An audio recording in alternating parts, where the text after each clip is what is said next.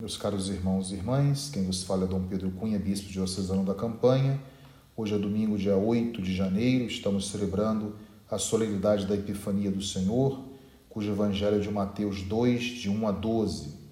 Tendo nascido Jesus na cidade de Belém, na Judéia, no tempo do rei Herodes, eis que alguns magos do Oriente chegaram a Jerusalém, perguntando: Onde está o rei dos judeus que acaba de nascer? Nós vimos a sua estrela no Oriente e viemos adorá-lo.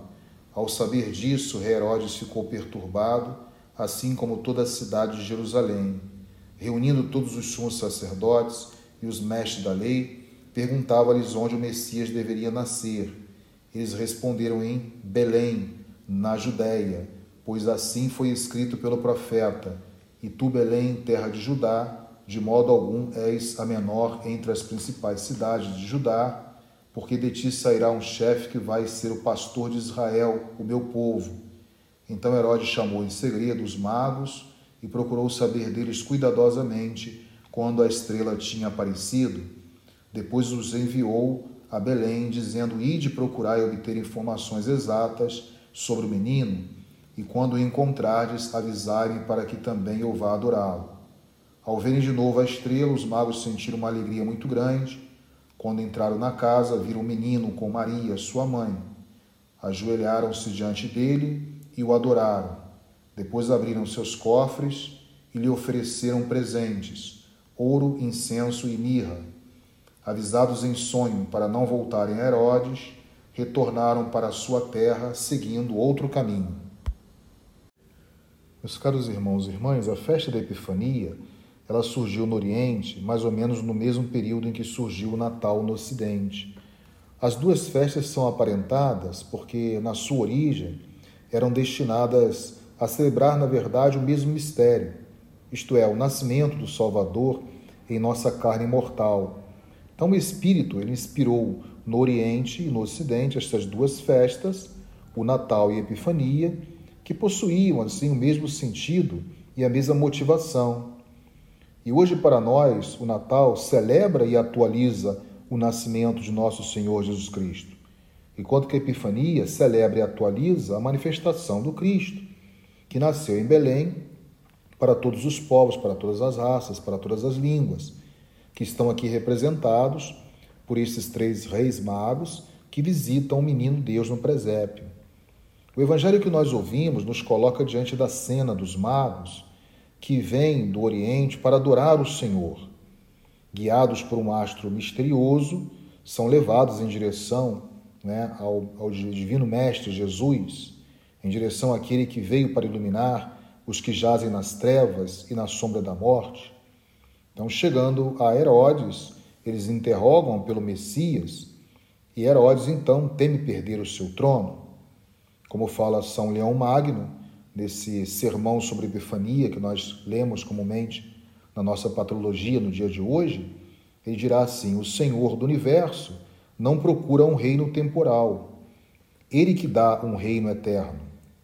E ainda comentando sobre esse desejo né, que nutre o coração de Herodes de matar aquele que, embora sendo seu salvador, ele considera como adversário. Ele diz: aquele que nasceu quando quis morrerá conforme a livre disposição da sua vontade.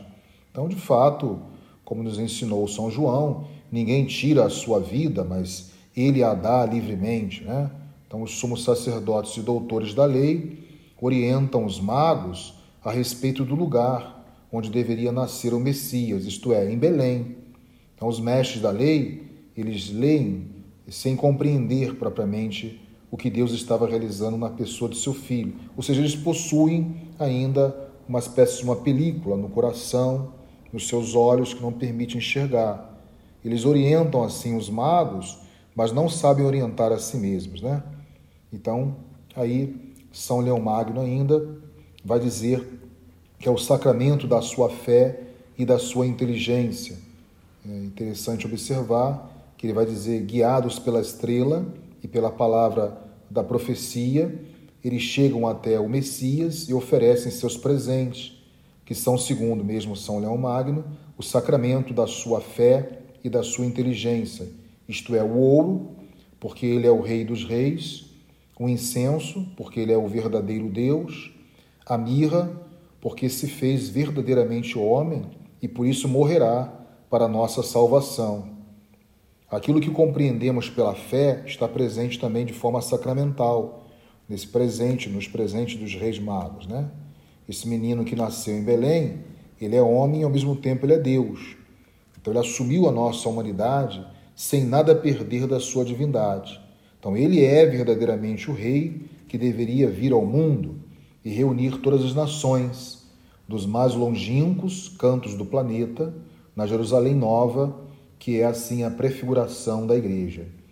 Também hoje na liturgia da palavra, o profeta Isaías, na primeira leitura, ele já havia profetizado, e nós vemos assim a sua profecia se cumprir, quando ele vai dizer: Levanta-te, acende as luzes, Jerusalém, porque chegou a tua luz, apareceu sobre ti a glória do Senhor. O profeta convida então a cidade a colocar-se de pé, porque apareceu sobre ela o Senhor. Devemos exatamente nos colocar de pé, porque o Senhor, que é a nossa luz, ele chegou. Ele apareceu e apareceu sobre nós a glória dele.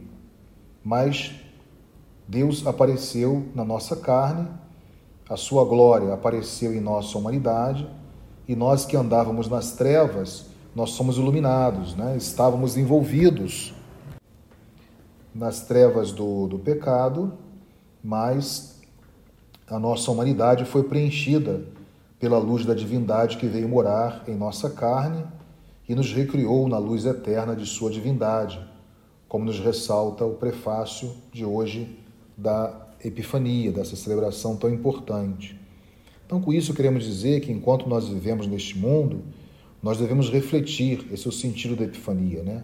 A luz daquele que se manifestou a nós e ao mesmo tempo nos iluminou. Devemos ser reflexo dessa luz que se manifesta a nós e se iluminou e ao mesmo tempo o profeta diz a respeito de Jerusalém que os povos caminham à tua luz e os reis ao clarão de tua aurora. Então mostra que todos são chamados e são envolvidos por esta luz. São chamados a percorrer o itinerário, iluminados por esta luz. Então a igreja, que é assim chamada Nova Jerusalém, ela é chamada também a ser para os homens deste mundo um sinal de luz. No meio de nós está aquele que é a própria luz, a luz da luz, como nós vamos rezar no Credo na solenidade de hoje. Então, iluminados por essa luz, possamos então levar essa luz de Cristo a todos aqueles que jazem ainda nas trevas e que ainda não foram iluminados pela luz de Cristo Jesus. E assim possamos facilitar, através do nosso testemunho, o encontro com Cristo, quando Ele transforma profundamente a vida de todos aqueles que o procuram. Uma feliz e abençoada Epifania a todos os fiéis. Louvado seja nosso Senhor Jesus Cristo, para sempre seja louvado. O Senhor esteja convosco, Ele está no meio de nós. Seja bendito o nome do Senhor, agora e para sempre. A nossa proteção está no nome do Senhor, que fez o céu e a terra. Por intercessão da Virgem do Carmo, abençoe-vos o Deus Todo-Poderoso, Pai e Filho e Espírito Santo. Amém.